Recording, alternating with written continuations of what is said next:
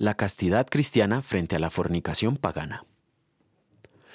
No imitarán ustedes las costumbres de Egipto, donde antes habitaban, ni tampoco las de Canaán, a donde los llevo.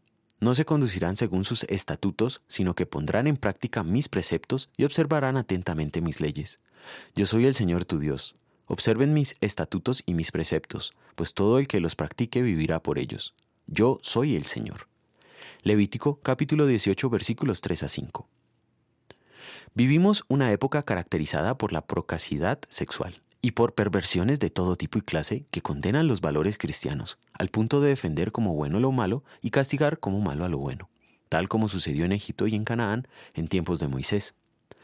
Tanto ahora como entonces Dios condenó tales prácticas y mandó a su pueblo no participar en ello.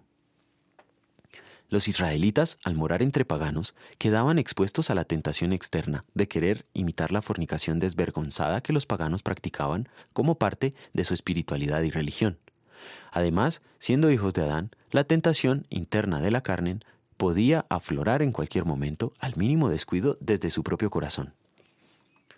Levítico 17 enuncia detalladamente aquellas prácticas que se constituyen en pecado de fornicación y que los israelitas debían detestar y no practicar. Los siguientes capítulos especifican otras aberraciones que el Señor detesta y condena, y que atentan contra el propósito de las relaciones íntimas que solo pertenecen a la institución del matrimonio creada por Dios mismo. Como estas palabras y las de los mandamientos que dicen no cometas adulterio y no, no codicies la esposa de tu prójimo, el Señor protege el don del matrimonio. Dios quiere que su pueblo tenga en alta estima ese don de modo que aborrezcan todo lo que atenta contra él mismo.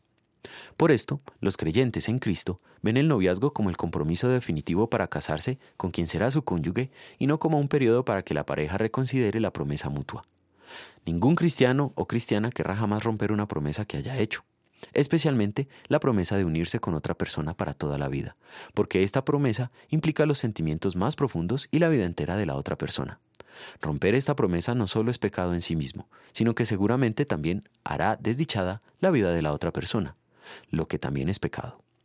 Ya que Cristo como nuestro sustituto nos redimió de la ira que merecemos, en gratitud vamos a querer apreciar el don del matrimonio. Oremos. Señor, concédenos temer y amar a Dios, de modo que entre los casados el esposo y la esposa se amen y honren mutuamente, y que todos vivamos casta y decentemente en palabras y obras. Amén.